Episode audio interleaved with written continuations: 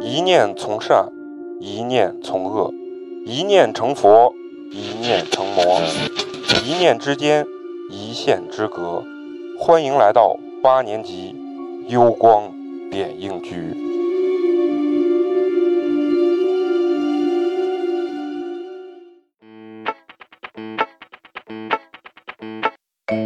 不羁外表，一颗柔软内心。时而狂躁，时而天真，此生某一时、某一刻、某一人，离奇怪诞，怎料都是人生路上的故事。欢迎收听八年级毕业生。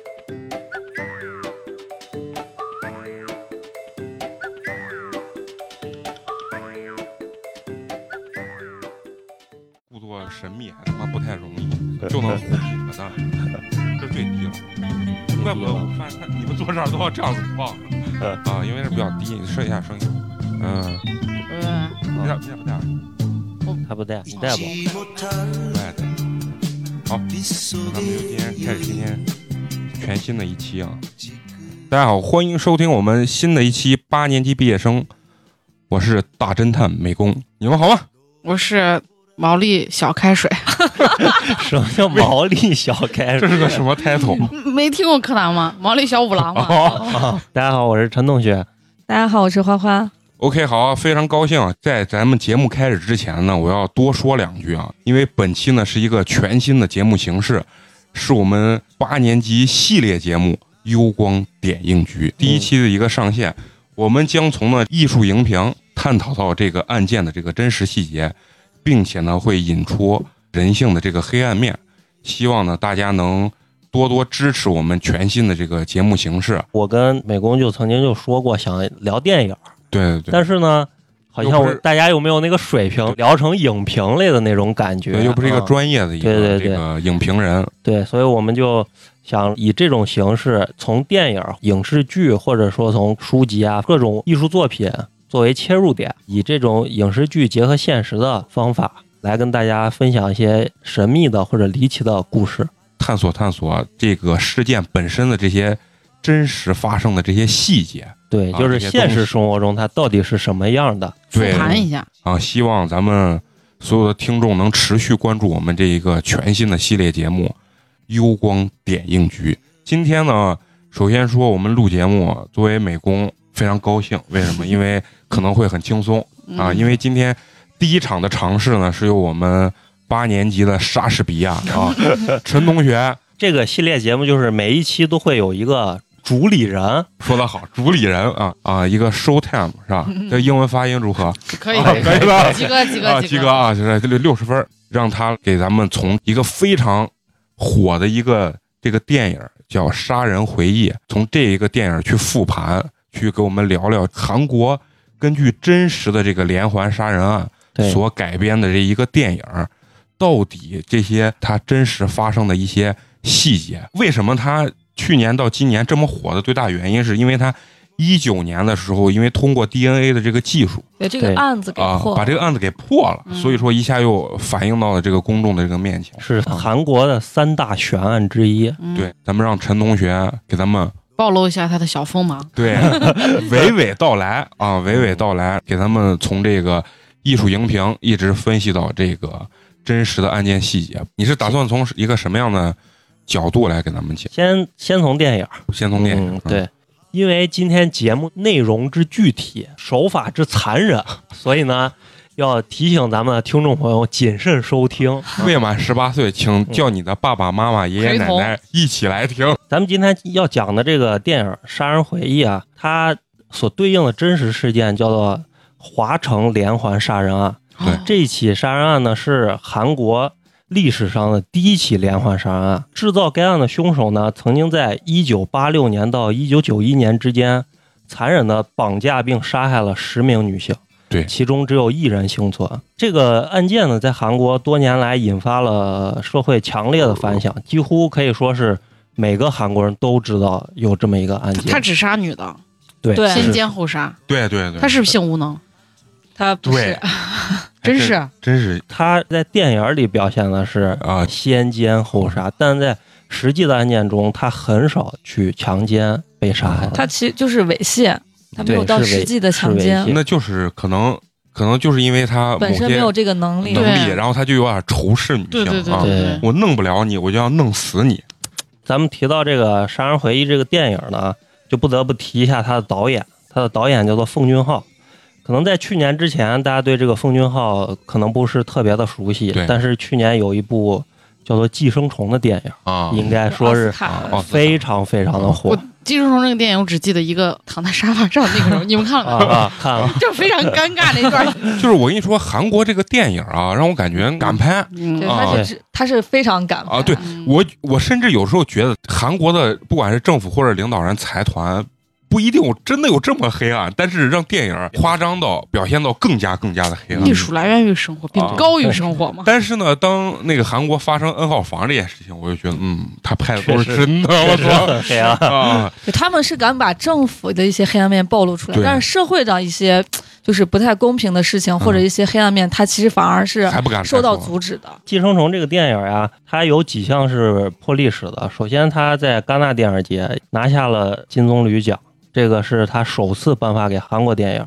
然后在奥斯卡中呢，他获得了四项：最佳影片、最佳导演、最佳原创剧本，还有最佳国际影片四项大奖。这也是奥斯卡首次把最佳影片颁给非英语电影。啊，啊，这是历史上的第一次。奉俊昊还有几部比较知名的影片，像什么《汉江怪物》呀、《雪国列车》呀，这都是啊！雪国列车是屌，嗯嗯真屌汉江怪物也也挺屌，也挺屌啊。确实是很牛逼的导演对啊，这个对是的导演来说。然后咱们今天要讲的这个《杀人回忆》呢，这个这个影片呢，也曾经被韩国的电影业内人士评选为韩国的百年最佳电影。奉俊昊导演也是在。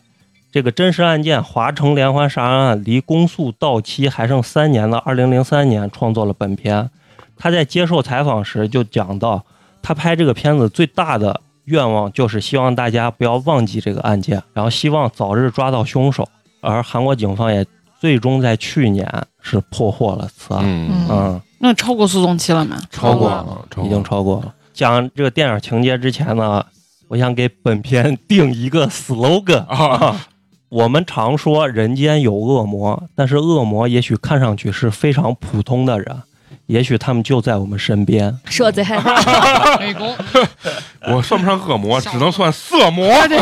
就像你说，你不是 low 逼，你是呆逼好，那咱就正式开始讲《杀人回忆》这个电影啊。啊，入活了啊！嗯，嗯，呃，这个故事呢是发生在一九八六年的十月二十三号，那是一个艳阳高照的午后，啊，这个词非常的 low 啊！非常老派啊，小学作文，一派平静祥和的乡村景象。一个少年在稻田里抓住了一只蝗虫，把它放进了透明的玻璃瓶中。然后咱们的主角朴警官为了让大家听起来更加方便一点，咱们给这个朴警官起一个名字叫乡村警察。嗯，啊，这样比较容易理解。然后这个乡村警察呢，Country Police，怎么样？这英文可以 nice，啊？然后咱们的乡村警察呢，坐着拖拉机来到了犯罪现场，在这个乡间的排水渠中发现了一具女尸，女尸身上爬满了蚂蚁，而且还有一只蝗虫趴在他的身上。这就是导演的细节。嗯女孩的散落的衣物分布在周边的稻田当中，然后乡村警察就警告现场玩耍的那些小朋友说：“你们赶快回家吧。”但是呢，并没有人理他，还拿着女孩的衣服在那儿甩着玩儿嗯啊！就犯罪现场破坏的那是一塌糊涂。这是一起典型的奸杀案件。乡村警察呢调查了十几位身份各异的社会男性，但是却一点头绪都没有。几天以后，在另一个地方发现了第二具尸体，作案手法与这一起十分的相似，凶手似乎好像就是一个人。案发现场呢也留下了一个脚印，这是非常非常重要的证据。但是呢，被一辆路过的拖拉机直接碾了过去。咱们乡村警察呢，大老远就喊他不要走这儿，这儿不能走，根本就不鸟他啊。根本就不鸟他。对我当时看，电影的时候，我这个情节记得比较清楚。他其实就是在这两个场景描绘了这帮警察在那个年代，其实他的办案这个整体这个条件对很简陋很简陋，而且大家也对这个东西没有意识，嗯就是平民老百姓，包括村民，嗯，对这种事情就完全没有概念。当时对那个村民是不是也有点冷漠啊？不是因为他不是八六冷漠，年，他是意识落后，他不觉得这是一个什么很其实重他们要的事情。他们办案不像现在什么拉警戒线这完全都没对有。嗯，就是他只是描绘了一下，因为八六年嘛，你想，然后呢，下一场戏呢，咱们就能看出来这个乡村警察是一个什么人啊。从案发现场回到警察局的这个咱们这个乡村警察呢，一边吃饭一边就看他本子上前人的照片儿，然后他就给他们的局长说：“我的双眼是可以读懂人心的。啊，只要我一直盯着他们看，对。我总有在某一个瞬间就能发现谁是凶手。”嗯，他们的局长还嘲讽他说：“你干脆去摆一个算命摊儿算，嗯咱们就能看出来，其实这乡村警察呀，他完全就是一个凭自己直觉去判案、对，判案的这么一个人。就是他比较相信自己的这种经验，对经验。二一点，我觉得他是啥？他就是还是想在更多的人面前表现他哦，秀一下，对秀一下，我是个老警察，给别人展现出来我是一个能力很超群，然后用自己的这种潜意识或者我自己的这个经验，就完全掌控一切的那种感觉。嗯啊，然后这个案件呢，实际上也没有什么进展。然后咱们的乡村警察下班后来到自己的女友护士家，嗯为爱鼓掌 当时哎，我当时看这一点，我他妈以为他偷情呢。啊！最开始我也是呃，因为为啥？就是他说是不是找你看病的人很多？说你可能不老少挣吧。嗯我一听这，我说操，这他妈的乡村是边看病边啪啪啪，你知道吗？嗯，最后发现他俩其实是一对儿，对，是男女朋友关系。系啊，这段时长长吗？很短很短哦。也，但是可能也不是特别短。呃也不是特别，但是这段描写的，其实我有点不明白啊。其实咱可以分析一下，乡村警察嗯在做这件事情的时候，就双手抱着头躺在那，就是很悠闲的那种状态，在讨论案情和一些就平常琐碎的事情，也不知道他表现这个镜头到底是为了啥。因为我感觉就是显示他们就是其实很粗，就是他做任何事情其实都是很粗俗的那种状态，哦，有可能我觉得就是表现他反映了当时八十年代韩国乡村是一种什么样的生活情况。啊啊，他这个呃女友呢就问他知不知道他们就是镇上有一个叫做白家烤肉店，说附近的这个居民啊都管这个白家烤肉店老板的儿子叫做白家女人杀手，名字叫光浩，因为这个儿子是一个智障，嗯，而且就是脸上被火烧过，嗯就是融了，对毁，容了。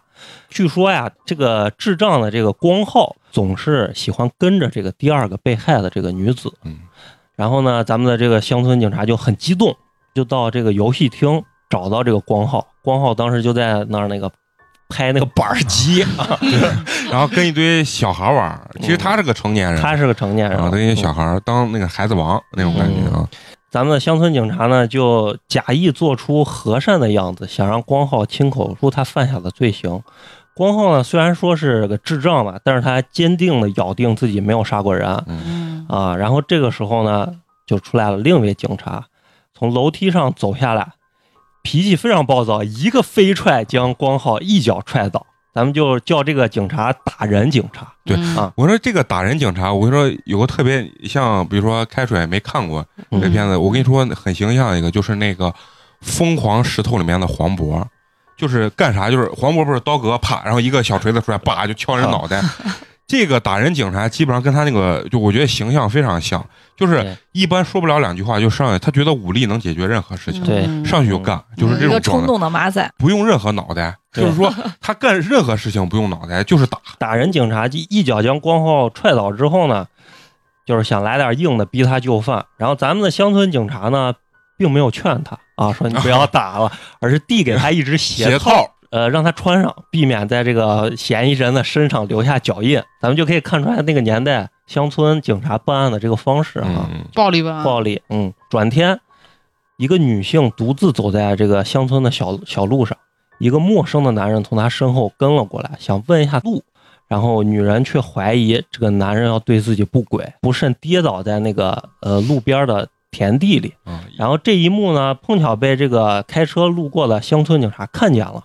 乡村警察说：“这个小镇难道已经成为了强奸犯的天堂了吗？”他就下了车，跑了过来，又又是一个 飞踹，我觉得这几个演员这个飞踹啊，特别的形象，就是那种土锤土锤的那种感觉，就跳起来那种，用整个身体直接踹过去那种状态。我看你不顺眼，我就怀疑你，合法怀疑你，对，合法怀疑你，而且他觉得你。这两个警察就是认为暴力这个东西是很好用的，然后而且呢，为啥这个女孩儿就是说这个被跟踪的这个女孩儿，她感觉自己好像是遇见坏人，就是因为这个小镇发生了连续发生了两起啊、了一直也没有嗯找到那个呃嫌疑人，就像人心惶惶人心惶惶那种状态。然后没想到呢，被踹倒的这个人啊，是专门从汉城来的苏警官啊。咱们给这个苏警官起个名字叫帅警官，因为长得确实是很帅。对，有点像钟汉良那个演员，对哦啊，对，是吧？有点像啊。对，呃，那会儿的汉城其实就是现在的首尔。哦，对对，咱们的乡村警察就开车带这个帅警察回警局，然后在车上呢，两个警察之间就进行了互相的嘲笑。对对对，乡村警察就是嘲笑这个帅警察的武力啊，不行啊啊，怎么这么容易就被他制服？然后这个咱们这个帅警察呢，就嘲笑乡村警察这个没有眼力劲儿。对，互相看不上对方。乡村警察呢，这个时候还没有放过这个光浩，他把光浩的鞋子带出来，跑到这个案发现场，然后故意的摔在那个泥地上，然后拍了一张伪证的照片脚印然后然后来威胁光浩。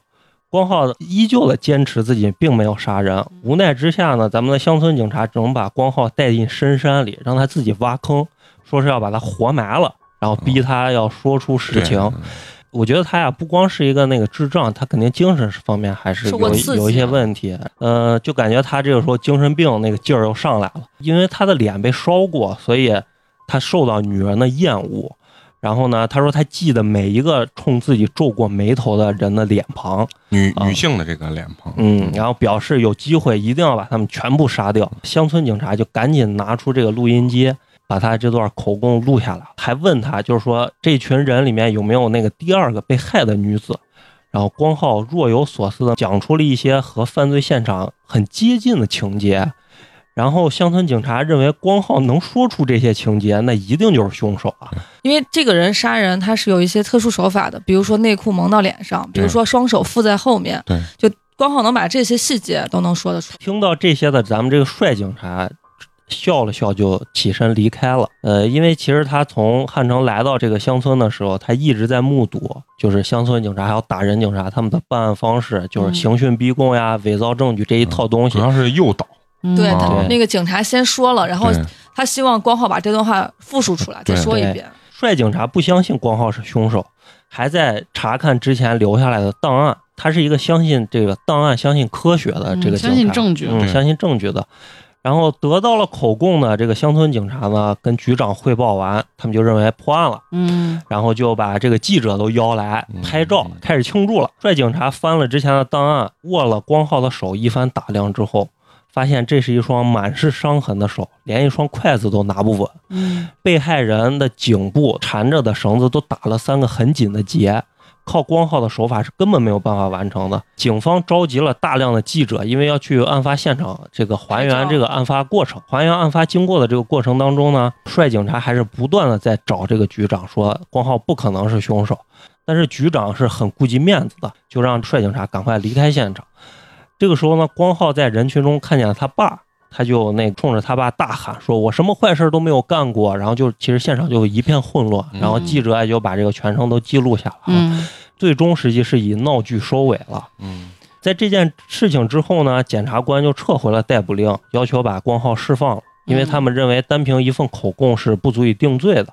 闹剧过后，上级就重新组建了调查组，新局长来了之后呢，就负责接手这这起谋杀案。乡村警官就负责汇报他们的调查成果，嗯然后在这个整个汇报的过程中呢，是丑态百出，说话特别的结结巴巴。然后他竟然都不知道现场还发现了一滴精液。新局长就带着三位警察回到了案发现场，就问他们这两起案件有什么共同点。这个帅警察就说了，受害者都是漂亮的单身女性，嗯其次，谋杀都发生在下雨的晚上。然后不仅如此，三位女性都穿着红色的衣服。嗯，然后新局长就有些不解，为什么是三位受害者？嗯然后帅警察就拿出了这个失踪记录的人员档案，其中有一位女性也是身穿红色衬衫，但是在两个月之前就失踪了。就是她是第一个死的人。应该是第三个嗯，但是还没被发现。嗯，他这个地方就是演的更加强化这个乡村警察跟这个帅警察两个人之间的这对种区别。区别。嗯就是因为其实这些证据他根本就没有理过，嗯，他就是凭感觉，第一是认为这个光浩跟踪过这个女的，他就觉得这肯定是凶手。对他是先认定这个人是凶凶手之后，才往他身上开始堆靠证气打。嗯，对，然后完了去诱导你，或者是暴力诱导你把这个东西说出来，他就觉得嗯非常好。但是这个帅警察呢，相对来说就是你看刚才走讲科学的在讲这个内容，嗯他就找规律，然后人家走的人可能刑侦那一套那种专业敬业。啊专业的那嗯那一套流程。但是我觉得呢，这个乡村警察他其实并不是一个坏警察嗯，他其实是一个非常他只是一个笨警察。他非常敬业，但是这个劲儿没使对地方。嗯，嗯，电影里反映的是当下那个乡村就是这个样子。他就是能力欠缺。啊陈同学接着往下讲。正如这个帅警察的推测一样啊，他带了两队人，就在一片芦苇地里发现了这个第三位受害者。作案手法呢，跟前两起是一模一样的。然后帅警察检查了尸体，发现凶手相当的专业，很有可能不是一般人所为。呃，之后呢，四位警察来到了这个白家烤肉店，就是光浩他家的店，去吃烤肉。然后乡村警察呢，前两天做伪证的时候，把光浩的鞋子拿走了。他为了表示歉意，还特地给光浩买了一双假耐克，然后那个鞋是 N I C E，帅警察就说：“你这个好像不是耐克。”他说：“没关系，无所谓。不重要。心意到了，啊，从这一幕啊，你就能看出来，其实他还是心存歉意的，有善良愧的。人嗯，嗯对。呃，他们吃完烤肉，又来到这个这个乡下的这个 KTV 嗯啊，开始喝酒唱歌。然后呢，乡村警察就嘲笑这个帅警察说：“像他这种喜欢分析案件的人，就应该去美国 FBI 啊，嗯就不应该在这种穷乡僻壤的地方，这地方根本就不需要他们。”啊，然后那个帅警察呢也非常不满意这个乡村警察的办案方式，两个人就借着酒劲儿啊，就差点大打出手，但是呢被新局长制止了，说明晚有雨，凶手很有可能再次出来作案，这次咱们必须要赶在凶手之前。嗯第二天晚上果然就下起了大雨，帅警察呢带了一位女警察，就身穿这个红色的衣服，想要钓鱼执法，钓鱼执法嗯 可是并没有成功啊。两个人就来到一处这个岗亭躲雨，因为雨太大了，路过的两个女学生也进来躲雨了。其中的一个学生就谈起了最近的这个谋杀案，然后就说这样，这个凶手啊就住在他们学校后面的厕所里面啊，是一个发了疯的男人。然后这个帅警察呢，觉得这些肯定都是学生编的，嗯编的故事不可能是真的，所以就根本就没有理会他们。但是实际上，有一位她的丈夫在工厂上班，打算给丈夫送伞，这样一位女性马上就要遇害了。这位女性呢，走在乡间的小道上，唱着歌给自己壮胆。天非常的黑，而且下着大雨，刮着大风。她自己不是在唱歌吗？他听着这个稻田的远处也有人在哼这个歌，再传来口哨声，嗯一模一样的旋律。嗯，然后因为下着大雨啊，根本就没有分办法分辨这个距离和方向。嗯。然后女子还拿她的手电照了照，因为它是一片稻田，那风一刮，你想那个延绵起伏的那种。然后女子意识到危险，拔腿就跑，可是还是被稻田中窜出来的凶手一把抓住。这一幕当时我觉得是这个影片拍的最惊悚的一、一场戏就我我已经脑补到画面了，好害怕，孤立无援的感觉。出门之前穿上一件红外套，嗯，然后第二天，警方就发现了这个女人的尸体，然后凶手拉着她走了四百多米，来到这个树林里面。现场虽然留下了很多脚印，但是因为前一天的雨下的实在太大了，这些痕迹根本就无法鉴别了。他们从现场回警局的路上，乡村警察就嘲讽这个帅警察说：“你来了也这么长时间了，经过这么缜密的勘查，还是一无所获啊？”于是呢，他就向局长提出了新的调查方向。他说，一般来说呢，强奸案的现场都会留下一两根罪犯下体的毛发，有经验了，可是他们在现场呢，什么都没有发现。打人警察也在旁边附和说，他听说了呀，这旁边寺庙的和尚都会去除下体的毛发。白虎，啊不，男性叫叫青青龙，女孩叫哎呀，厉害厉害，有知识啊！长知识了跟。开水在一块儿还长知识。嗯，但是呢，局长觉得他俩呀、太过离谱，并不想理会他们。这个时候呢，呃，女警官就提出了自己的发现。她说，在昨天晚上电台里播放的音乐节目，有人一直要求播放《悲伤情书》这首歌，然后根据之前的播放记录，每起谋杀案发生的时候，这首歌都有播放。就有个人专门打电话就要点这首歌，不不是打电话，是那个年代还是靠寄明信片点歌的年代。局长呢就立刻命令这个帅警察去这个广播站找昨天的明信片。乡村警察呢就嘲笑女警察和帅警察他们，就说。你们简直是小说看多了，这些肯定都是无用功嗯。他还是坚信他那个没毛的人的那个 调查方向是正确的。再次跟局长提说，他要查这个没有下体毛发的人。然后局长就嘲笑他说：“你是想让全镇的男人都脱下裤子来让你调查吗？”然后这个时候镜头一切，就是这个乡村警察在那个公共浴 堂里面，就各大这个澡浴场啊，浴场把把毛都，他说他自己告诉我，我把毛都快洗没了。这才离谱。对看到这一幕我就说呀，这人真是个好警察，对真的是敬业呀，兢兢业业对，的，很认你想。这洗澡都得自费，没人给你报销。然后另一边呢，就是这个帅警察到了这个广播站，这个 DJ 啊就告诉他，我们这儿每天都能收到成百上千封的明信片，昨天的明信片早都垃圾车拉走了。然后他这边等于也是无功而返。乡村警察的女朋友呀，就知道他一直在为这个案件烦恼，就是建议他去拜访一位巫师，也许这个巫师能告诉他们这个杀人犯的下落。这人以类聚，知道吗？对，然后这个他媳妇儿也是这样，也是这样的人。这个乡村警察啊，就真的去找了这个巫师，嘴上给这个巫师说：“你千万不要想要骗我买你的那些符咒啊。”然后这个时候，这句话刚说完，镜头一切，他和这个打人警察就在那个犯罪现场已经开始做他们那个法术了。就在他们静静的等待他这个符咒显灵的时候，一个男人来到了这个树林，两人不明情况就赶快躲到了一边儿。然后仔细一看，原来是这个帅警察来了。帅警察其实是来这个现场揣摩一下这个犯罪者的这个心态。帅警察刚把烟点起来，又另一名男子也来到了这个树林里，帅警察就赶快也躲到了旁边。然后这个男子呢，见四周无人，便从自己的裤子中掏出了女人的内衣，隐约还可以看见这个男子穿了一条红色的蕾丝内裤。并且开始对着这个内衣啊做一些自毒的事情，把玩他的小玩意儿，是不是？形容的很对，是这个意思。乡村警察一看这个情况啊，就示意他的这个同事，就是打人警察要进行抓捕。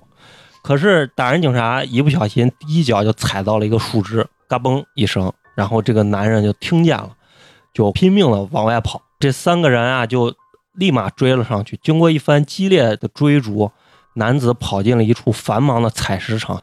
最终，咱们这个乡村警察第一次啊，依靠他这个敏锐的观察力，就在这个男子蹲下的一瞬间，发现了他这条红色的蕾丝内裤 啊，就等于锁定了这个嫌疑人。嗯这个乡村警察他其实，在发现了这个自毒男之后呢，他还要假装呢，把这一片的工人都要召集过来，让他们排队站好，一个一个的跟他们对视眼神，就是用这种方式把这个自毒男给抓了出来。其实就是在跟这个帅警察在显摆，嗯你看我能通过我的方式抓住人，我的啊这个跟他灵魂的这种眼神 对焦，然后我就能看出谁是犯罪嫌疑人谁是凶手。嗯，然后他们就把这个自毒男就带回了警局。在审讯当中呢，这个嫌疑人呀就表示自己不是凶手，虽然他平常时常会幻想自己何时才能得到这样的机会，嗯，但实际上呢，他什么坏事儿都没有干过。就是有贼心没贼胆儿。对。然后根据邻居的反映，这个男人啊也一直坚持不懈的照顾自己患病的妻子，嗯而且还经常前往教堂。然后乡村警察就坚信这个人就是犯人。嗯他说他只需要看一眼就知道他说的都是假象。不久之后呢，就是警察局外就聚集了大量他们教会的人啊、嗯就来抗议，说他们非法拘禁。接连几天的折磨呢，也让这个自足男啊精神趋于崩溃。嗯他虽然口头上承认自己是凶手，可是有一些细节始终跟犯罪现场是对不上的。帅警察听到嫌疑人在这个供述的过程当中，也提到了学校厕所的疯子男人这个嗯这个事情，突然意识到呀，这个事儿可能并不是学生们虚构的。于是呢，他就赶到了学校，找到了之前躲雨时碰见的那个女孩儿。他见到这个女孩儿的时候呀，他们学校刚刚结束这个避难演习，嗯女孩因为演习的时候后腰有一点擦伤，他们就一块儿来到了这个卫生室。校医恰巧没在，然后这个帅警察呢就拿上了一个创可贴，给他贴在了后腰的这个位置上。然后帅警察就问他说：“谁是第一个说出这个学校厕所这个事情？”女孩说她也不太清楚，就是建议这个帅警察自己亲自到厕所去看一看。然后帅警察来到厕所，实际什么都没有发现，还差点误闯了正在上厕所的校医的包间儿 包间儿，啊！他不，他那不分男厕所、女厕所，嗯就是一排包间儿啊。嗯后来这个校医就告诉他呀，学校厕所这儿实际上是没有任何声音的，嗯但是在学校后山上总有一个女人在哭泣，嗯，建议他过去看一看，说不定知道一些什么样的线索。这段描绘的特别像 NPC，是吧？啊，对，对对对对，就是我们这里没有什么，但是后山有一些异象，接到主线任务了，不如英雄去后山看一看。然后这个帅警察呢，就按照校医所说的，就找到了这个女人，但是对方呢神情紧张，并不想见人，尤其是男性啊，嗯就赶快的躲到了自己的屋子里面他。是不是毁容了？没有，他没有毁容，但是呢，帅警察看到了房外就晾着一些衣服，当中有一件红色的衣服，然后就觉得肯定事情没有那么简单。为了取得这个女人的信任，他就找来了一个女警察帮忙询问。就是原来啊，这个女人在去年九月份也同样遭到了强奸，她就是那个唯一的一个幸存者。幸存者对，然后手法呢与其他案件是一模一样的。或许就是因为他没有看见凶手的脸，才侥幸的得以幸存。在他的回忆当中呢，凶手有着一双特别柔软的手，就像女性一样。其实是在这个农村这个地方啊，嗯，对，干农活还是偏多的，手都比较手糙都比较粗糙的。嗯然后呢，另一边这个乡村警察呢，依然在对这个自毒男进行逼供。帅警察赶来观察男子的手，发现手是粗糙不堪的，呃，就说你赶快把他放了，他不是这个嫌疑犯。然后呢，乡村警察呢就受不了这个帅警察对自己的这种否定，老感啊。觉针对我。对，啊，然后两人呢就再次扭打在了一起。就在这个时候呢，女警察发现广播站又放起了这首悲伤情书，窗外也开始稀稀拉拉的下起了小雨。嗯，局长呢就打电话想要军队来支援他们，可是军队都赶往了另一个城市去镇压暴乱去了，没有人能过来帮忙，所以他们就因为人手不足，还是没有阻止凶手。第二天，警方再次发现了受害人，死亡的时间正是昨天晚上两位警察大打出手的那个时间。很残忍的事情要来了，法医呢在受害者的下体内发现了九块被切碎的桃子。哇塞，然后乡村警察心情非常的沉重，他就把自己之前做的笔记啊、贴的那些照片啊全都撕了，嗯，然后就承认，嗯嗯，就是我之前调查的这些都是浪费时间，都是没都屁儿的东西。都是无用功。然后可能他也就放弃他这种暴力的这种方法方式了啊。嗯，前一天晚上点歌的时候，就女警察就赶快到了这个广播站，嗯。就去当时就去找这个明信片，嗯。就把这个明信片找到了，然后他们就根据这个地址找到了这个犯罪嫌疑人的家。嗯，然后这个犯罪嫌疑人呢叫做朴兴圭，啊，然后非常恶心的一个名字。那我们可以给他起外号叫“龟男 根据之前所有的证据呢，无论是这个手的柔软程度，还是这个捆绑的这个专业度，因为他的这个年龄呀，刚好是韩国服完这个兵役的那个年龄，嗯所以在部队里都会教这个打结儿这个、哦这个技术，而且他也是去年的九月份才来到这个这个地方，嗯还开始工作的。而第一起案件就是发生在去年的九月。朴兴圭表示，昨天晚上自己一直在家听这个电台的节目，根本就没有出门。可是这个帅警察问他这个节目最后一首歌播放的是什么的时候，他却答不上来。尽管如此，这个朴兴圭的态度却是非常强硬的。朴兴圭说：“你们就打我呀，这不是就是你们最擅长的事情吗？嗯连这整个镇子的小孩都知道你们殴打无辜的人。””嗯，刑讯逼供，嗯，经过一系列的对峙之后，咱们这个打人警察呀，还是忍不住了，又是一个飞踹 上去。这个新局长呢，不满这个打人警察，就不准他以后再进这个审讯室了。嗯啊，因为没有这个目击者和证据，他们就迟迟不能依法逮捕这个朴兴圭。这个帅警察呢，到这个时候，他的这个耐心啊已经被消耗殆尽了。嗯他就跟这个乡村警察两个人坐在那儿就探讨，就说只要把他打扁啊，强行录下口供，他已经就行了开始走了最开始那个人的路，他已经转变了，被同化了。不是同化，他他是就是有点自我否定的那种他状态，这种无力感嘛，我觉得。对对，其实咱们看电影看到这个阶段的时候，就是我当时看啊，我都觉得呀，真的是就很纠结。到这个点儿，我觉得就是说，包括所有看电影的人，包括这个城市警察，就是个帅警察，其实他内心都认定朴兴圭是凶手。你会有一种，也该是他了，都找了这么多，再不是，真的是包括就绝望了，就是说这个帅警察的整个内心，包括那啥，已经到了。就崩溃了崩溃的边缘了对啊！所以说他就就转变了，这个时候啊，就要把他打扁嗯，啊然后乡村警察就说你变了，啊！这样做呢，只能和当初光浩是一个结果啊。嗯其实就是他俩角色有点互换了的那种感觉。乡村警察冷静了，嗯，这个帅警察就回忆起当时他们在那个山上审讯那个光浩的时候，就说当时在山上，你跟光浩在那儿录口供的时候，你真的没有提前给他排练吗？嗯就问这个呃乡村警察，乡村警察说真的没有。然后他们就又把那个光浩口供时候的磁带翻出来，仔细的听，好像他就是在描述他眼睛看到的事情。嗯嗯然后他们就突然反应过来，光浩很有可能就是目击证人。嗯他们就跑到这个白家烤肉店来找光浩，可是他人没在。被局长训斥的这个打人警察呢，一个人坐在这儿喝闷酒。这个时候，电视里面就播放起这个连环杀人案的进展。旁边的客人就说：“哎呀，这些警察都是废物。嗯，然后打人警察借着酒劲儿就跟这些客人就干起来了。嗯嗯，恰巧这个时候光浩回来了，看见这个打人警察在殴打他们家的客人啊，这个情绪突然就变得激动嗯，拿了一根木棍就朝这个打人警察就挥过去了。没想到木棍上有个钉子，直接扎到了这个警察的小腿里面。哦，因为见血了嘛，吓得这个光浩直接就跑掉了。乡村警察和帅警察就赶快追了上去，询问光浩说是是否记得那个被害的女孩。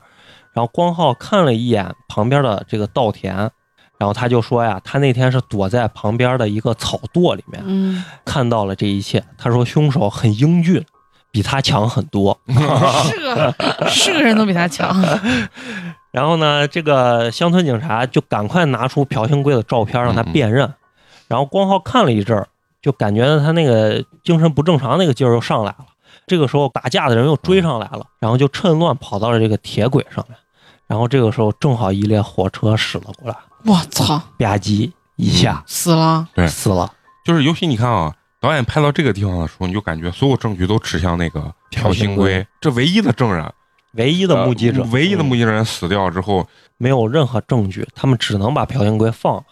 由于朴兴圭的嫌疑实在是太大了，他们决定将犯罪现场留下来的那一滴精液的 DNA 跟朴兴圭的 DNA 去做比对。可是当时韩国并没有这样的技术，他们只能把这个证据送往美国。打人警察就是被光浩那一一棍子打下去之后，他觉得没有什么大碍，一直也就没有去医院，结果就感染了破伤风。我操，不得不截肢。虽然朴兴圭呢被释放了，但是这个帅警察呀还是二十四小时盯着他。嗯，结果呢，就是因为汽车抛锚跟丢了几个小时，结果第二天出现了一名受害者。这名受害者呢，正是帅警察认识的那个女学生。我操，嗯这个女学生呢，身体遭受了多处破坏，下体也被塞满了各种异物。嗯，当时看到女孩身上创可贴的那一眼，这个帅警察再也无法克制心里的愤怒了，崩溃！了，崩溃了，真的是崩溃了。他就找到朴兴圭，把他拖到铁轨上，不停的殴打，掏出手枪逼他：“你到底是不是凶手？”然后朴兴圭呢，依旧是非常的硬气，说：“对，就是我杀的他们，这是不是就是你最想听见的话？”这个时候呢，乡村警察就跑着送来了美国寄回来的这个 DNA 检测报告。报告显示呢，朴兴贵的 DNA 与现场留下的精液是不匹配的。嗯，帅警察这个时候根本没有办法接受这样的结果，他拿起枪就想直接毙了朴兴贵。呃，乡村警察制止了这个帅警察，并且让朴兴圭看着自己的眼睛。他最后说：“我没有办法分辨他到底是不是凶手。”他就把朴兴圭放走了，朴兴圭就消失在了黑暗的火车隧道当中。我觉得导演就想描写这个犯罪嫌疑人又走向了黑暗。嗯你知道，讲到这个地方，我看的时候，我觉得彻底把两个人改变了嗯嗯啊！最后，这个城市警察，这个帅警察拿着枪指着这个犯罪嫌疑人，要崩了他。等于就是发生在了自己身边的人身上的时候，然后越来越多，他的状态就特别不好，就就已经改变，就使用就觉得使用暴力，用枪直接枪毙或者怎么样，让他承认自己。但是这个时候，那个乡村警察他的状态倒是改变了，然后之后他也承认说，我分辨不了他这就这个地方，就是感觉两个人的这种状态跟角色就彻底转变了。嗯啊然后呢，就到了这个影片的结尾了。多年之后，到了二零零三年，这个咱们这个乡村警察呢，已经辞去了警察的工作，成为了一名商人。他也与他的这个护士女友结了婚，有两个孩子。这一天，他在这个送货的途中，路过了第一起案件的犯罪现场，就是那个金黄的麦田旁边的水渠。他俯身看去，里面空空如也。这时候，有一个小女孩打断了这个乡村警察，问他在看什么，说前一段时间也有一个男人像他一样在往这个水渠当中看，然后女孩也问了那个人同样的问题，然后乡村警察就问对方是怎么回答的，女孩想了想说，那个人说他只是想起了以前在这里做过的一些事情，特意回来看一下而已。乡村警察问他：“你看到他的脸了吗？”小女孩点了点头，说：“就是很平常的那种人。嗯然后接下来就是电影的最后一个镜头，乡村警察直视着观众，这个眼神当中呢，有绝望，有坚毅，有愤怒，有无助，还有遗憾，还有遗 憾。就是嗯你你能想到的这种情绪都体现在这里面嗯，，这个结尾我觉得真的是一个非常经典的桥段。就是你能看见所有的，不管是影评啊，或者说解说，都在说最后一个镜头什么史上最绝的镜头啊，最牛逼的镜头啊。啊，就是在看着犯罪嫌疑人的镜头。导演奉俊浩说，他拍最后这个镜头，就是他认为这个杀人犯一定会看这个电影电影，所以他说他这个镜头就是拍给这个杀杀人犯犯。看，嗯而且嗯 而且借由这个乡村警察，因为他说他我能看穿，我能一眼看穿你，所以才让他去看向镜头，看向杀人我不行犯。了，我乡村警察那个男演员叫宋康昊宋，康昊，他也是韩国非常厉害的国民级对，演员，我觉得是亚洲男演员中数一数二的，就是非常厉害，就是那个北野武级别的，就是《雪国列车》里面那个，呃就是那个开门的那个，工程师，《寄生虫》里面那个司机，哦，就是穷人的爸爸。穷。人的对爸。爸。嗯。就有点相当于我跟你说什么冯小刚御用的葛优，就是这种。这个导演就很爱奉俊昊御用了宋康昊很，爱用他。真的看这个电影看到最后都很绝望望的那种感觉。而且很真实，他没有去包装呀，或者是就是给给你对美化、嗯升华什么，他就把人性最真实的那一面嗯表现的非常的淋漓尽致。对，而且甚至就是丑化人。很多人解读说那个那个打人警察那条腿，因为这个年代的时候，韩国也是需要就是整个社会需要改革。很多人的解读就是说，这个打人警察的这一条腿，就相当于韩国这个社会要与以前的这一个时期要彻底的割裂。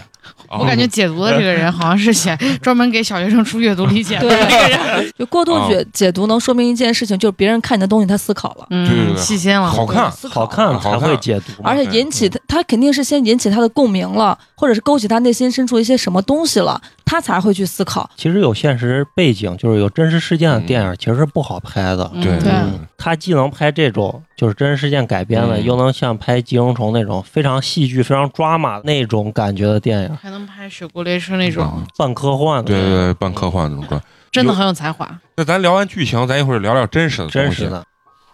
咱们这就等于是把电影看完了对啊、接下来咱们就聊聊现实中这个案子到底是怎么回事。这起案件呢，它是发生在韩国的京畿道华城郡泰安镇。距离它的首都首尔啊大概有八十公里。时间呢是发生在一九八六年到一九九一年之间，总共是有十名女性依次被杀害。在当时那个年代啊，这个杀人犯始终未被捕，最终成为韩国的三大悬案之一。其他两个咱们简单提一嘴啊，一个叫做青蛙少年失踪案，另一个叫做李亨浩被诱拐事件。感觉这两个也很有聊头。嗯，嗯，莎士比亚可以准备一下。啊如果 如果个电影叫《那家伙的声音如果节目反响好了，咱就 好啊接着聊这两个嗯啊。然后呢，华城连环杀人案的凶手呀，他下到十三岁的青少年，上到七十一岁的老者都不放过。嗯，不挑食儿，你发现没？啊只要是女的就行。我觉得就是满足他一种心理，变态啊，就是欲望欲望。然后这些被害者没有固定的特征，凶手杀人手法残忍，受害者都是被勒死的，然后抛尸野外，尸体大多手脚呈 X 型捆绑嗯，就是背在后面，嗯然后把你的手和脚绑你很在一起。熟悉啊？没有 绳艺师、束绳师嘛，很多尸体遭遇了不同程度的迫害，有的下体被塞入了异物。这是韩国呀，在一九八零年代最为恶劣的命案。直至呢，二零一九年的九月十八日，经过新一轮的 DNA 比对，华城连环杀人案的真凶才得到了确认。那当年到底发生了什么？咱们就一同穿越回一九八六 年。很有代入感 啊，很有代入感。开始了啊，呃，一九八六年的九月十五日，这是一个很平凡的下午，秋收时节，稻田金》，又是。小学生作文。一位路人呢，发现了一具下身赤裸、手脚呈 X 型捆绑的尸体出现在稻田边上。这是这起连环杀人案的第一位受害者，年龄七十一岁的女性李某。凶手在人迹罕至的清晨小路边上突袭了她，并把她拉进了这个稻田当中。胶鞋与袜子散落在了周围。经过尸检呢，确定死因是勒死，尸体没有遭到性侵的迹象。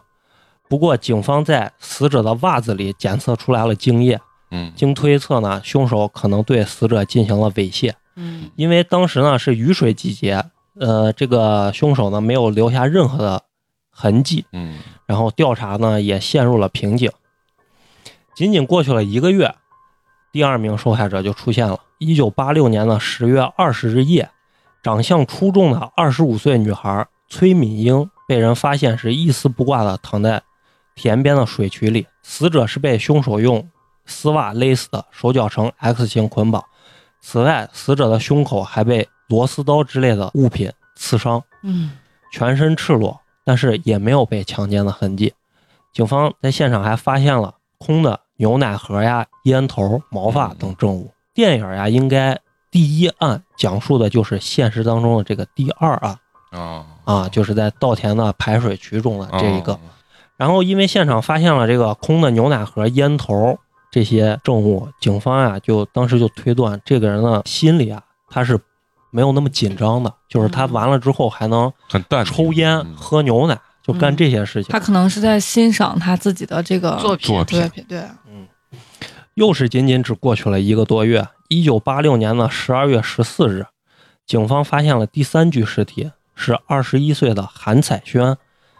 他是在水源市的一家咖啡厅与一男子进行相亲。就是水源市啊，是离这个华城市是很近的一个地方，可能就相当于咱们咸阳到西安，啊，两个城市之间是通公交车的。啊他相亲完之后乘坐巴士回家，随后失踪。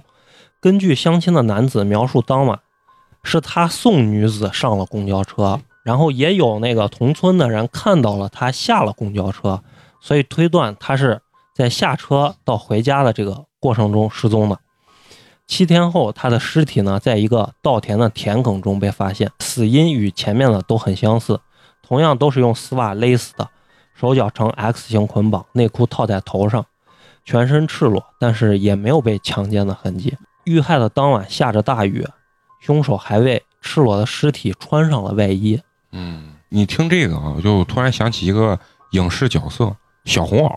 小红，就是孙红雷前前一段时间才播的那个。新世界啊啊啊。嗯，但是你提到这个啊，因为他也是杀穿红色衣服，对，但是呢现实情况中，女士并没有穿红色的衣服，嗯也并不是在下雨的夜晚凶手才会作案，还听那首歌也没有，也没有。啊。那个歌曲，其实也是虚构的啊。但是呢，这个韩彩轩呢，她也其实并不是第三位受害者，就跟电影里讲的一样，一九八六年的十二月十二日。二十四岁的金恩娜与丈夫共进晚餐后，独自乘坐从水源市开往华城市的公交，随后失踪。家人寻找了几个月也没有找到，最终在一百三十一天后，在离自家只有五十米的田埂里发现了尸体。尸体已经严重腐烂，难以辨认，手脚同样呈 X 型捆绑，内裤套在头上，全身赤裸，也没有被强奸的痕迹。这个就跟电影里面演的那个嗯有一个失踪的人是一样的。这个男的可能就是就是某方面是不行，就是有有的时候你知道男性啊，在这方面不行的越不行越要证明自己。啊，而且他心里就扭曲了嘛，他就觉嗯得你你这些女的看不起我，你敢对我皱眉头，我弄死你。就对跟有一个韩国电影特别像《追击者》，不知道您看过没？看过，看过哈，嗯。那个男的也是性无能，然后把那些女的拉回家里面，用硬物把她弄死，然后嗯，把她挂上，把她血放干，然后死掉。对对对，就是越反正这是越变态。嗯。啊，这个人啊，他可能在性功能方面嗯应该是没有障碍，他可能嗯。更多的是一些心理问题，对对对，嗯，心理问题居多一些。有。其他的一些需求。短短的三个月内啊，就有四名女性遇嗯。遇害了，而且事发地点相距都不是特别的远，行凶的手法呢也非常的相似。在此案之前呢，韩国从来没有过连环杀人案，所以就是警察在这个脑子里完全就没有这个概念概念。而且也没有任何经验。咱们现在听着觉得这肯定是一个人干的，嗯但是在当时呢，警方还是把这四起案件当做独立的案件去调查的。他妈头内裤都到头上了，还能单独？我是看了一个新闻报道啊，说是韩国那段时间他们那个体制是，比如说两个，刚才他提到两个市，嗯，两个市的这个警察之间是很难合作的，因为嗯他们俩之间在政绩上是有竞争关系所以一直好像也没有在合，就是并案，然后嗯。包括合力去干这件事情啊。然后直到这个第四起案件发生了之后，警方才意识到这可能不简单这个事情。此案当时的调查组组长叫做何生军，其实就是咱们电影里后来新上任的那个局长的原型人物。啊哦，这个何生军呢，正是从第四起案件开始参与到调查当中的。调查期间呢，他没有睡过一天的好觉，曾经连续三十八天没有回家洗澡。可惜的是，在当时那个年代啊，没有电脑，没有手机，也没有互联网。由于调查条件非常有限，而且乡村呀又非常缺乏这种处理大型犯罪案件的经历，警察的破案手法相当的原始和粗暴。警察派出了大量的人手，分散在各个的村庄里面，对该村的村民进行逐一的排查，并且向村民打听到底有没有可疑的人或事儿。只要有可疑的男性或者有前科的，全部不分青红皂白的抓回去，嗯。然后审问拷打。先飞腿，对，走一个流程。其实，在电影里面反映这个就是暴力的这个打人警察啊，包括这个乡村警察的这种暴力执法，其实那个年代很多很常见，很多国家、很多国家嗯。都都使用这种东西、对啊，刑讯逼供，对对对对，他们即使这样去调查呢，凶手并没有停下他杀戮的步伐。仅仅过去了二十多天，一九八七年的一月十日，十八岁的中学生放学回家的途中被人杀害，第二天尸体在田地里被人发现，原因呢也是勒死，死者下体赤裸，有被性侵的痕迹，留下了部分精液证物，嘴呢用手套塞住，嗯这次呢手呢没有被捆绑。这起案件其实跟之前是有一些不同之处的，嗯最主要的是有了性侵，他们提取到了精液。嗯然后三个多月之后，第六起案件发生在一九八七年的五月二日，这是一个雨夜，三十二岁的家庭主妇朴佳熙拿着伞去接刚下班的丈夫，哦，这就是电影里面那个哦去工厂的那个真实还原了，嗯等于是嗯在途中呢遭人杀害，死因呢是勒死，作案工具是死者自己的内衣，全身赤裸，没有被强奸的痕迹，胸部有缺失，手脚呈 X 型捆绑。整个案件到现在为止没有任何的进展，直到第七起案件，一九八八年的九月七日，五十四岁的李基珍在帮儿子 在帮儿子打理完餐馆的事情后，归家的途中遇害。他是被自己的上衣勒死，手脚呈 S 型捆绑，下体被塞进了六到七个桃子的碎块。嗯，这个也是电影中有表现的。嗯，警方推测呢，凶手可能是杀人之后还在尸体旁边吃起了桃子，可见这个凶手已经越发的猖狂。就是他觉得警察不能奈我，何，但是那个年代真的，我觉得跟技术肯定是有直接性的关系。对。非常大。你说现在你敢把咬过的桃子放在那儿，分分钟给你 DNA 出来，嗯，你那口、你的唾液唾液。啊什么的嗯，当那个年代真的是没有那个技术，啊，没有那个技术，而且就是说。一起连环杀人案啊，它最容易发生破绽的，肯定是越早期它越容易有破绽。对对它到后面手法越娴熟了之后，嗯你就越不容易抓到它。对他按他这个套路去走，你就是查不出来。嗯然后呢，不同以往的是，这次案件了有了目击证人。事发当晚呢，一辆开往水源市的公交车正行驶在乡间的小路上，突然从马路边冲出来了一名年轻的男子，截停了公交车，一边骂着脏话，一边上了车。尽管当天没有下雨，但是男子的裤子却是湿的，鞋上满是泥土，就说他刚是从稻田中跑上来。啊，嗯，然后呢，在这个公交车行驶的过程中呢，这个男子还向司机借了火，说我要点烟，他他自己没有火。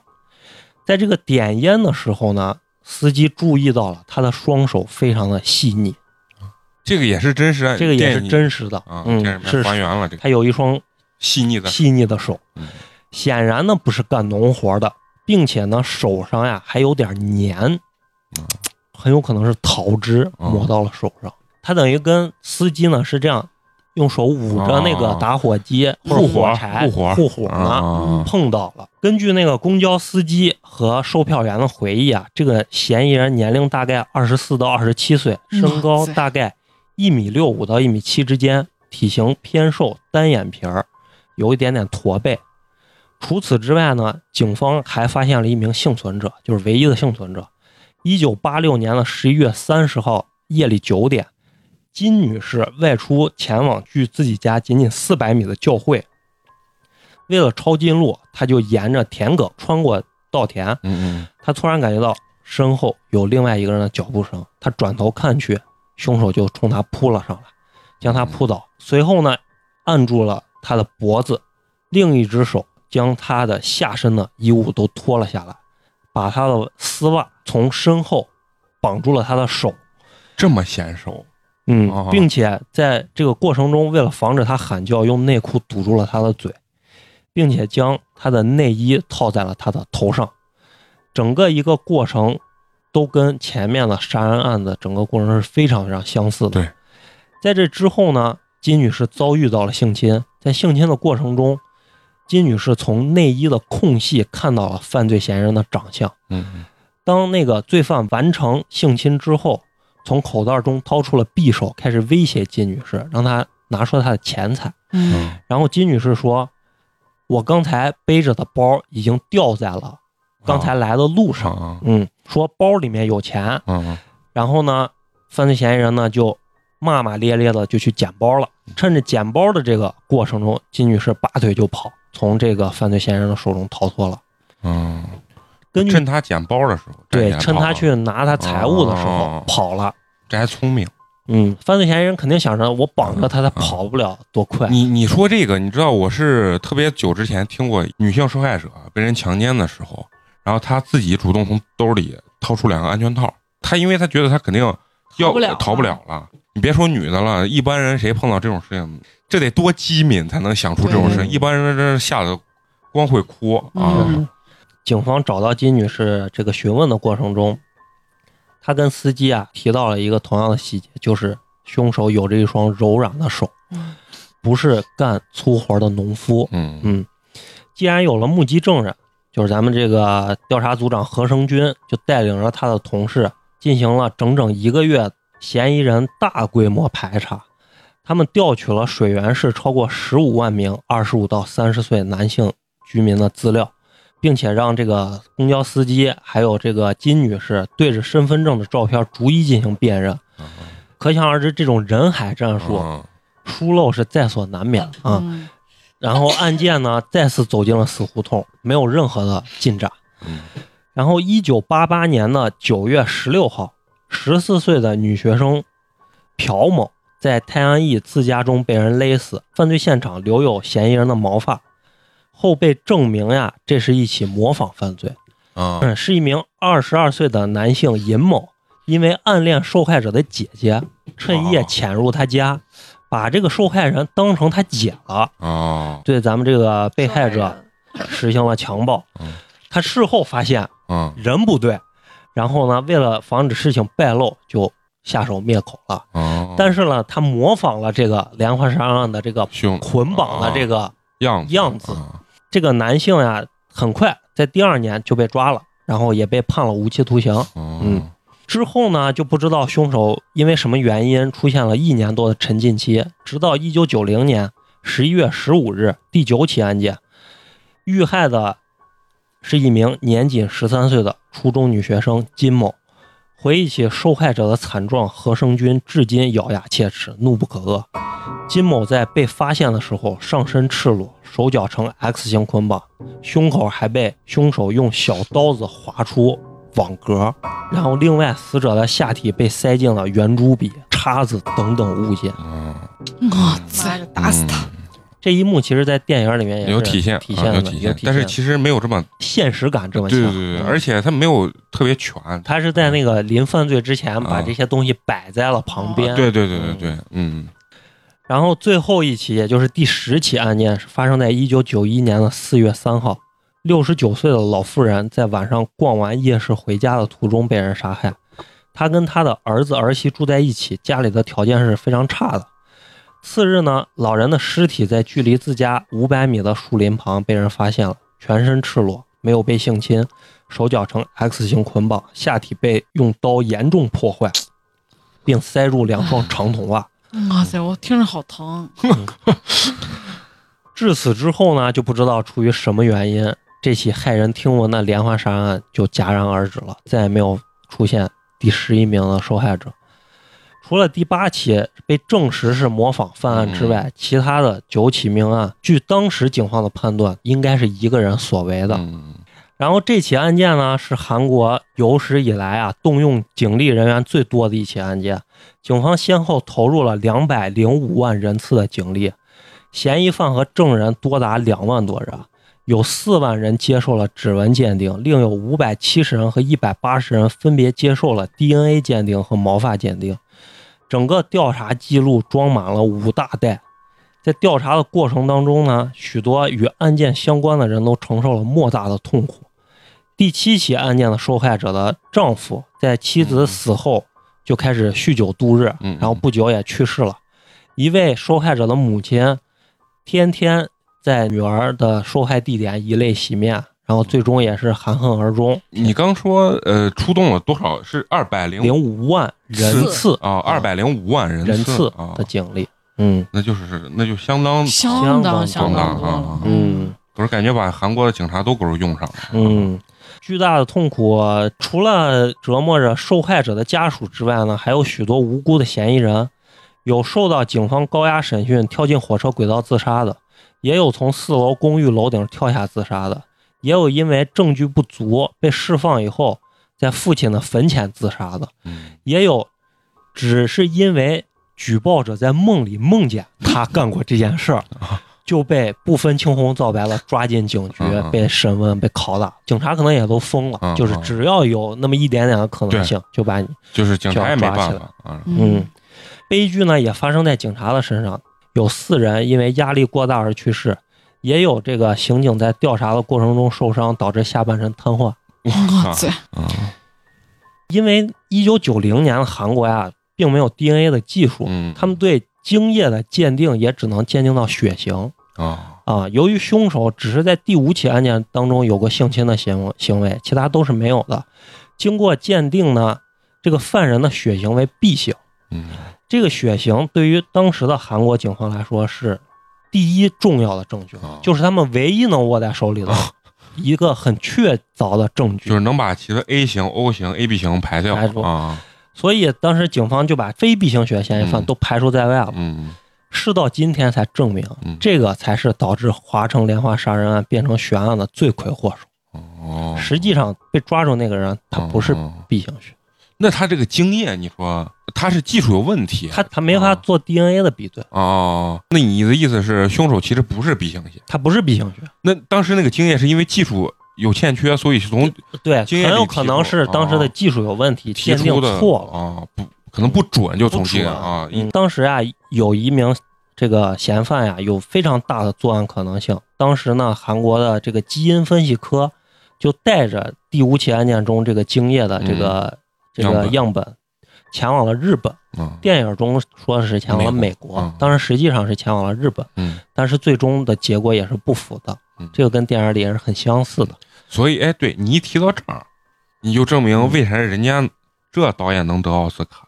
本来应该是去日本，人家写去美国，这个肯定是有原因的。肯定是有原因的。他他这个样子，其实就是在说白了，他还是一个比较亲美的这个导演嘛，对吧？因为韩国人其实跟中国人是一样恨日本人的，啊对，也是民族矛盾也是很非常深的嗯恨人啊。反正东亚几国矛盾都挺深互相啊，互相恨啊。而在这个一九八零年代啊，这个韩国当时也处在这个民主化改革的最初期，对，要断腿了嘛。对 暴暴力执法无处不在，社会上也不断的发生各种各样的游行示威，嗯，然后警察和政府很大的精力都放在了这个镇压示威上，导致的就是当时本应该受保护的这个犯罪现场呀，就被哦经常被民众捣乱或迫害，就像咱们电影里开头看见的那种场景一样。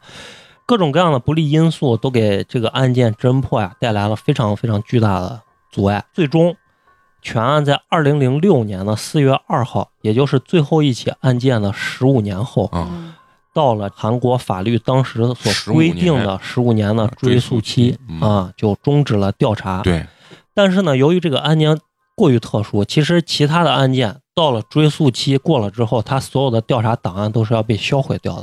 啊，因为这起案件过于特殊，嗯影响过于大，所以它整个的案件是保留的档案是被保留下来的。啊如果不保留的话，所有的证物都销毁掉了之后，也就是没有结果了。对嗯。然后关于这个韩国这个公诉时效，咱在这儿简单提两句。根据韩国的法律啊，在二零零七年之前，杀人犯的呃这个公诉时效是十五年，嗯。后来二零零七年重新修订之后，改为了二十五年。对，规定的是只有两千年以后的案件适用于这个二十五年的，在这之前呢，还是按照老的15十年。五年去执行的，就是这场案子还是按十五年，十五年去执行的。呃，韩国二零一一年有一部电影叫做《熔炉》，嗯，嗯啊、大家应该都听过。这个电影的结尾呢，让韩国许多的影迷内心非常崩溃。嗯嗯然后不少情绪激动的民众呢，向青瓦台请愿，希望取消这个公诉期。嗯由于这个影片呢反映出的社会问题受到韩国国家的高度关注，《熔炉》这部影片呢也被称为改变韩国国家的一部电影。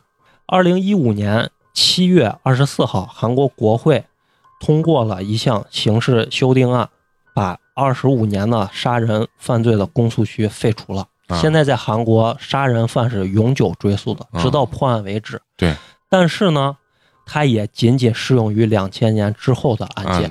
对。嗯，所以咱们这个华晨还是连环杀人还是以十五年来进行计算的。我在网上查过这个追诉期的原因，嗯就是说为什么非得要，就是不管以前还是二十五，我也觉得。为什么非有一个？我跟你说，最深层次的这个原因，其实网上是可能也写不出来。普通人能想到的最基本的原因就是精力不够，查不过来。就是社会资源，对啊一是社会资源，二一点就是官方给出的韩国官方给出的解释，就是他认为，比如说十五年这个追诉期，就是你其实生活一直生活，就你是罪犯，一直生活在这种逃亡的过程中，你在十五年间，我没有虽然没有抓住你，但是你等同于受了十五年的这个惩罚和折磨。那不一定，那人犯罪开心理素质贼好呢。对对，但是官方给出的解释这样，但是实际一就是花花说的，很有一大部分可能就是社会资源啊，社会资源不够因为。咱就必须说跟这跟体制很有关系。你看，就像美国这种体制是一样，它所有的政党是代表一个阶层一小部分人的利益，嗯和中国这种体制是不太一样的。美国或者是韩国这种体制下，我改革我就要下台，嗯就是很难，他很难大幅度的去抛去以前的这个东西去改。二一点，我觉得更黑暗的，我个人的一种想法啊，他这个追溯期就是给这些这帮有钱人的一个就是护身符，护身符。到现在为止，韩国也是一个财团非常牛逼的一个，嗯，基本上是财团掌控着国家的一对，个那渗透到政治呀、政治啊，啊，包括宗教，对吧？对对，我觉得黑暗的想法，黑暗的想法，想法就是这样。咱国内有那个苏东基，也有苏都有东多少年？三十五。每十五年、二十五年都有。但是呢，我还专门查了中国这个，中国跟韩国是完全不一样。中国的追诉期是啥？就比如说我报案了，嗯警察没有立案，十五年到二十年的追诉期，但只要一旦警察立案，这个东西，这个东西就不受追诉期的限制，哦，嗯明白吧？就是比如说你的爷爷奶奶，你知道吗？是那个自然死亡，你非说我靠不是自然死亡，被人杀了，被人杀了，然后警察去看了一圈，完全没有这个情况。然后那警察就说：“那你这个就没有任何证据，我没有办法立案。对所以这个东西你可以追溯十五年，但十五年过后，这个东西就不追溯。这个调查组长呀，何生军，他在退休之前呀接受采访，表示啊，华城连环杀案是我人生中最大的失败和审判。嗯他曾经在退休之前以写信的方式，就是写给凶手的信，嗯一封信，来表达自己当时的想法。我给大家摘录了几小段我以为是咬破手指写的那个血 血血书，他写道啊，不知道你是一个人还是两个人还是更多人，为了和你或者你们相见，我至今花了不少心机。第九起事件的公诉时效在下个月到期，最后的第十起案件将在未来的四月到期，我也将在来年的六月退休。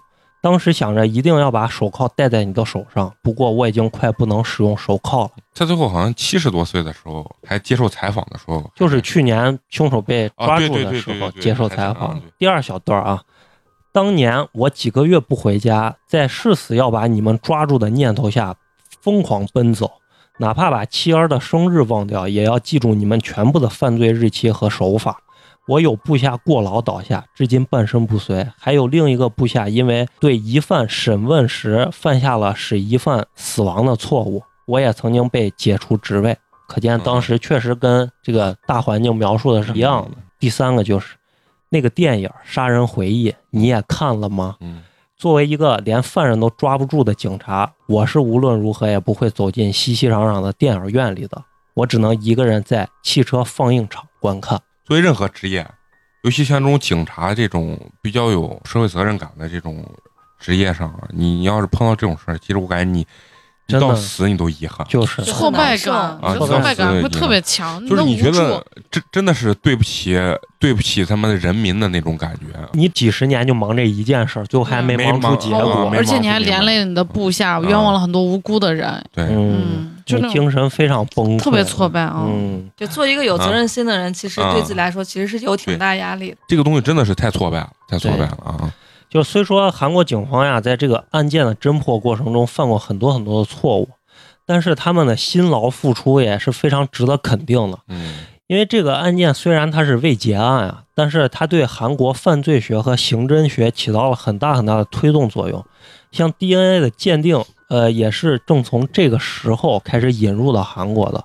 对，呃，上世纪末的韩国，由于官僚体制非常的迂腐，嗯价值观更是模糊、更替、混乱，整个司法体系刑讯逼供，包括证据保护不当这些不良的事件实在是太多太多了。啊监管制度很多东西是是有问题，因为很乱，所以说这帮你看最可犯罪嫌疑人最可怕的一点胆子这么大。就是，你看已经有小孩去模仿犯罪了，对对对，就是我就看准了你查不出来啊，，对对对嗯这是对社会影响非常恶劣的一点。嗯时间就到了近几年啊，随着这个味觉案件的日益增多，二零一一年，韩国决定在各地组建重大味觉案件的调查组。在技术突飞猛进的三十年后的今天啊，二零一九年七月十五号，韩国调查组委托国立科学调查研究院对现场的部分证据重新进行 DNA 的鉴定。结果发现，目前可供鉴定的受害者衣物上残留到的 DNA 与在押犯人李春在的 DNA 是完全一致的。那这个李春在是为啥被抓的？后面我就给你讲啊他是为啥被抓的啊啊。警方苦苦寻找多年的凶手，嗯其实早早已经被判处了无期徒刑。嗯，此时的李春在啊，他正关押在距离京畿道三百公里外的釜山监狱。他是于一九六四年出生在这个华城市的，嗯在华城连环杀人案期间，他始终都是居住在这个地方，没有离开过。直到一九九零年到一九九一年之间，就是最后一起案件发生的这个时间左右，他才搬离了华城，搬到了距华城一百一十公里外的青州。之所以李春在会会蹲在这个监狱里，是因为他在最后一起案件发生不到三年的一九九四年，嗯，杀害并强奸了自己的妻妹，就是他的弟媳妇小姨子，啊是吧啊是小姨子对对，关系很复杂呀。这一次呢，他没有逃脱了。啊，一九九四年一月十三号的晚上七点左右，李春在因为与妻子闹矛盾，嗯。妻子离家出走，就跑到了自己的妹妹家。啊。姐姐呢，就让妹妹去家里面取自己的衣物，啊，就意思我要住在你们家。啊然后这个妹妹就到了李春在的家里面。李春在借着给小姨子倒饮料的功夫，就下了安眠药，哦，之后对她实行了性暴力。小姨子醒来之后得知此事，就大哭大闹了起来。哦李春在出于对犯罪曝光的恐惧和对离家出走妻子的愤怒，一气之下把小姨子杀害了。弄死了，对，但是他这回杀害，他是用锤子砸小姨子的头部，等于跟他之前犯案是不太一样的。这回愤怒，等于就是说愤怒这个啊，这回就是不是那么冷静了。嗯，你知道吧？？所以说，这要告诫所有的这个女性少离家出走，是吧？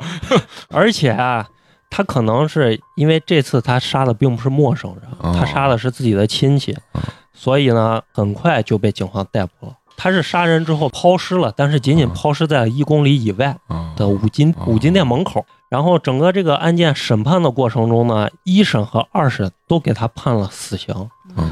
但是呢，啊，韩国是有死刑的，第三次就是大法院嗯，判的时候改判了无期徒刑，还好判了无期，要不然就找不着这个人了。对。对对，然后改判无期的理由是判定他为激情杀人，而不是蓄谋杀人。哦啊，这这逼瘾挺大啊，就是愤怒的时候还要他妈的跟人家弄一下，但是我觉得他他他为啥九零年之后没有再杀人？可能就是遇到他现在妻子了，可能嗯真的有过改邪归正的念头在，但是你人性根植在你的内心深处那种恶，媳妇儿查的严，你知道吗？这 其实啊，我觉得最大的一个可能性是他嗯搬离了华城那个地方。啊对对对。他搬到了这个地方，他有可能是城市化比较好的一个，他没有太多的机机会。会。就网上有很多说法，就说这个连环杀人案的凶手，嗯。尤其是杀到十个人的这种连环杀不会停的，对，他是嗯轻易很难很难停下来的，他一定是因为有什么原因。嗯。说当时可能还有一个被抓起来的，也是一个连环杀人案的凶手，说嗯。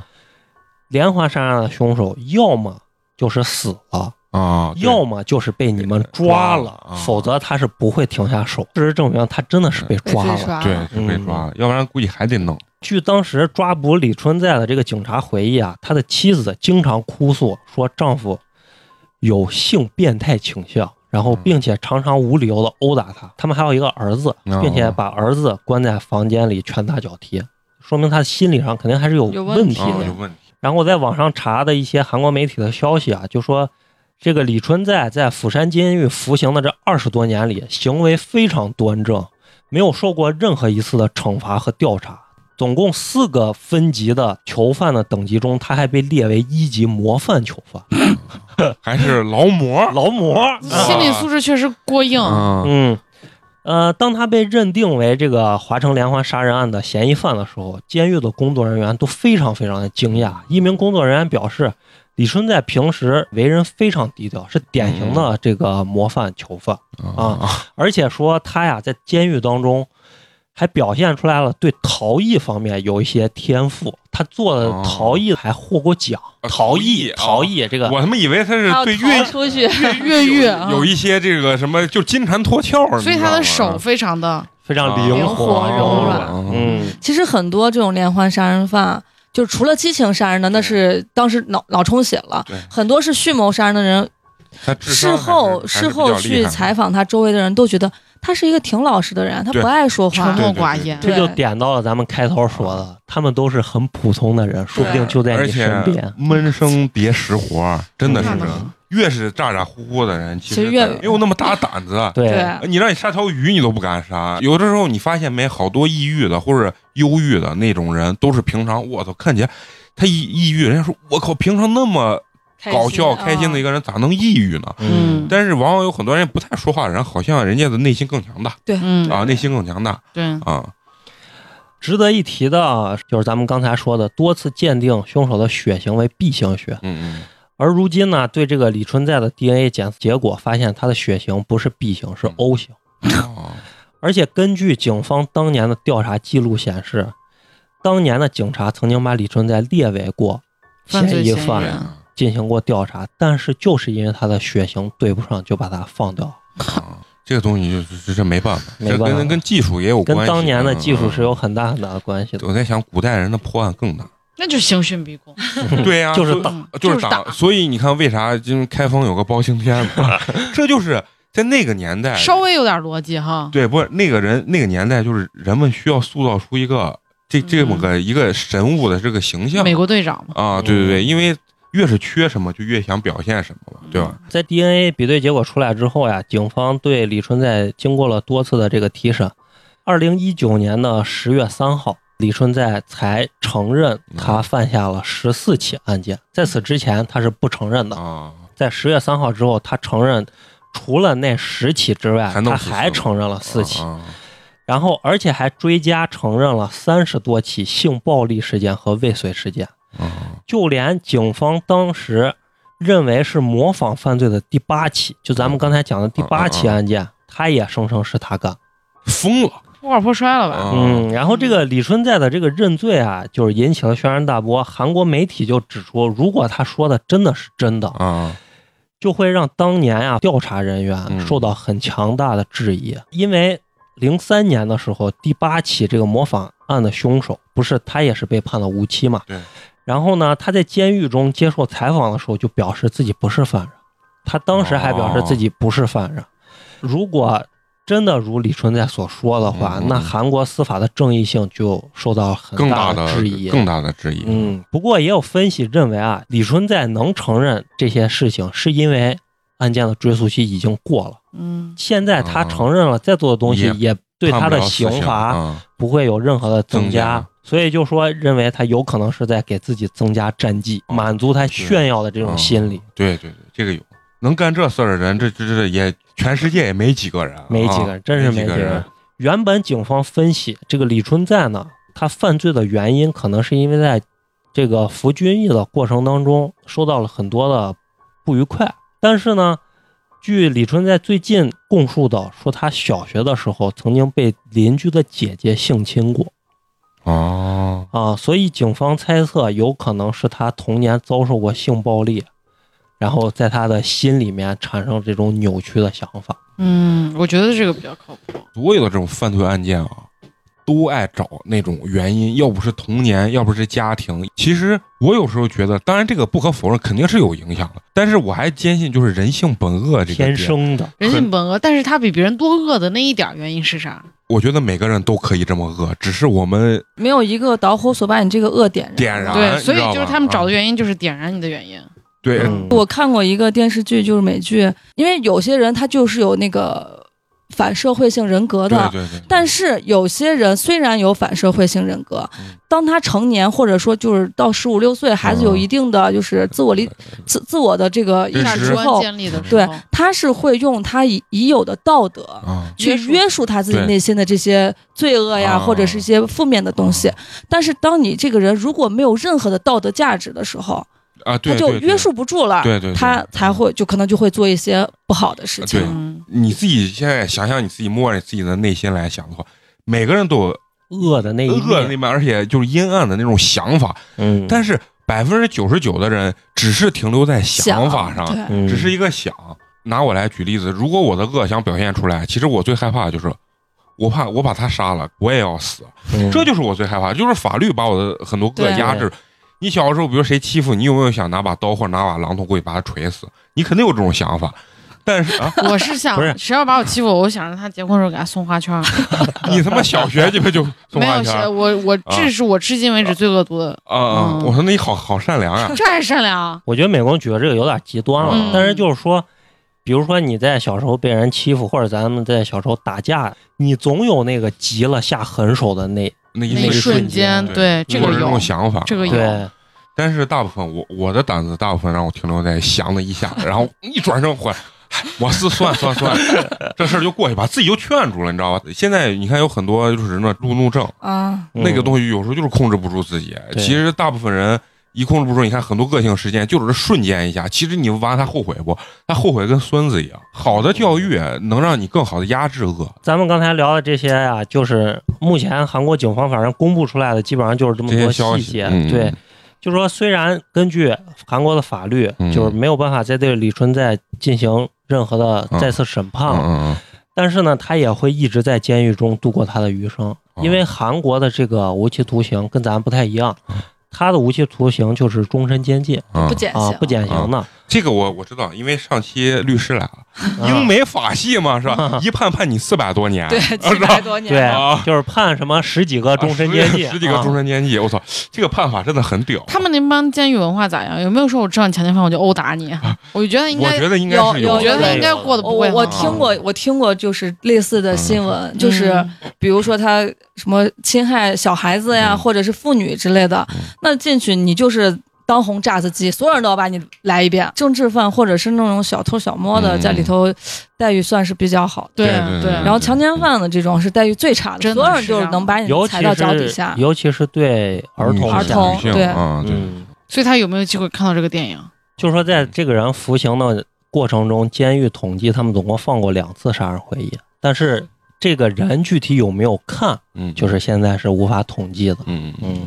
嗯，这个李春在，我老觉得，其实我阴暗，我这个人有时候胆子小，但是很阴暗。我老他妈觉得这狗是韩国政府的找了个替罪羊你看啊，现在网上有他的照片了，啊啊！他的照片和当年就是咱们讲的那个金女士和那个公交司机嗯当时描述画下来的肖像非常非常的像非，常几乎是一个人。嗯嗯我只是内心就有这种 阴暗的其想法。实就还是啊迫于当时的条件有限，对，而且对于这种味觉案件，他们也没有必要嘛，都完全过了公诉期了。那今天咱们的这个整个这个从荧屏到咱们这个真实的这个戏，基本上咱们的主理人沈同学捋得非常细，捋得非常细，聊得也非常清楚，听得非常引人入胜啊。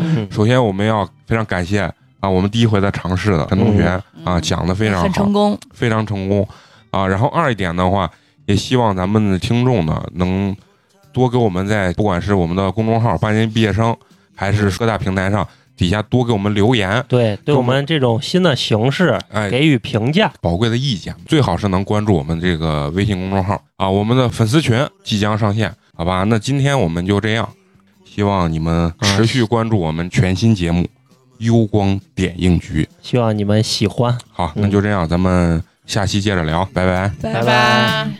다정하게 미소 지으 검은 우산을 받쳐주네 나리는 빗방울 바라보며 말없이 말없이 걸었네 잊지 못할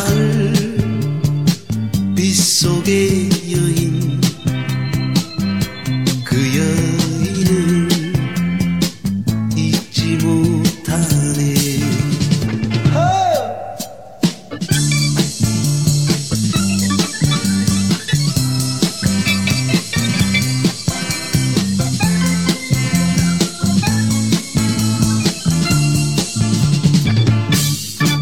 you.